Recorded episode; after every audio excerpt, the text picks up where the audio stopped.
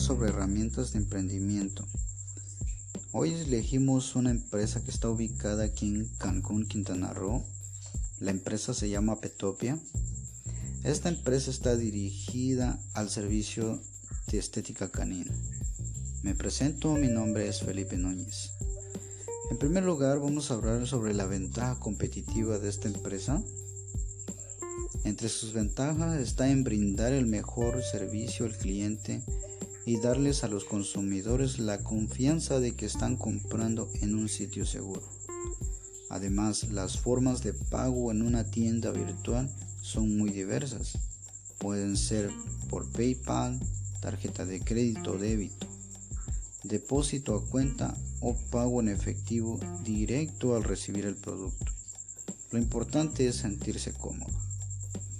Otro punto importante es el valor que se le da al cliente otorgando un servicio completo desde poder ofrecerle tranquilidad, seguridad, ahorro de tiempo y calidad de servicio para su mascota. ¿Cómo sería un baño, un corte de cabello, un corte de uñas o tintes para el cabello? El otro punto importante es que vamos a hablar sobre el análisis FODA. De cómo aplica el análisis FODA la empresa Petopia. El análisis FODA consiste en fortalezas, oportunidades, debilidades y amenazas. Es un instrumento estratégico a través de la cual se analizan los factores positivos y negativos dentro de cualquier organización. La empresa Petopia en Fortalezas tiene la diferenciación de la, competencia a través de un amplio portafolio de servicios. Tiene el servicio personalizado, comunicación con los clientes a través de la página web de la empresa, que tiene un correo electrónico y encuestas de satisfacción. También tiene planes de financiación y descuentos para clientes frecuentes. En la parte de oportunidades tiene el crecimiento de conciencia y cuidado para las mascotas. El alcanzar un mayor rango de mercado potencial. En las debilidades tenemos el control de inventarios, reclutamiento de personas sobre un perfil muy específico y también no brindar el servicio médico.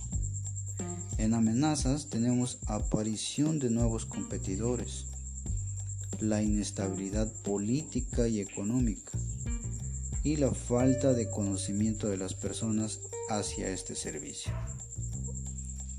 Esto fue la parte de FODA. Ahora vamos a hablar sobre la parte de matriz BCG también conocida como Boston Consulting Group. Esta matriz de crecimiento suele utilizarse mucho a nivel de marketing estratégico. Es para analizar qué productos o servicios son los más rentables para una empresa. Por ejemplo, esta matriz BCG tiene el producto estrella, el producto vaca, el producto perro y el producto interrogante. El producto estrella se refiere a aquellos que generan dinero. En esta empresa de la estética tiene la estrella que tiene como cortes de uña, que son productos que están en un mercado en crecimiento. En el producto vaca también conocidos como los generadores de caja, que generan mucha liquidez y requieren poca inversión. En esta parte la empresa Petopia maneja el corte de pelo. El objetivo es mantener la situación competitiva de estos productos porque son los que más generan dinero para posteriormente invertir en otros. En la parte del producto perro, también conocido como producto desastre, son aquellos que generan poca liquidez y poca cuota de mercado. En esta posición tenemos el baño de mascotas, que es un producto de bajo crecimiento. Podemos tener diferentes tipos de escenarios. Por ejemplo, rebajar los costes, centrar el cemento que sea más rentable. En la parte de producto interrogante, en este caso tenemos tinte de pelo es algo que no se sabe cuál va a ser su evolución. Bueno, en mi opinión sobre estas matrices es que nos ayudan a desarrollar técnicas.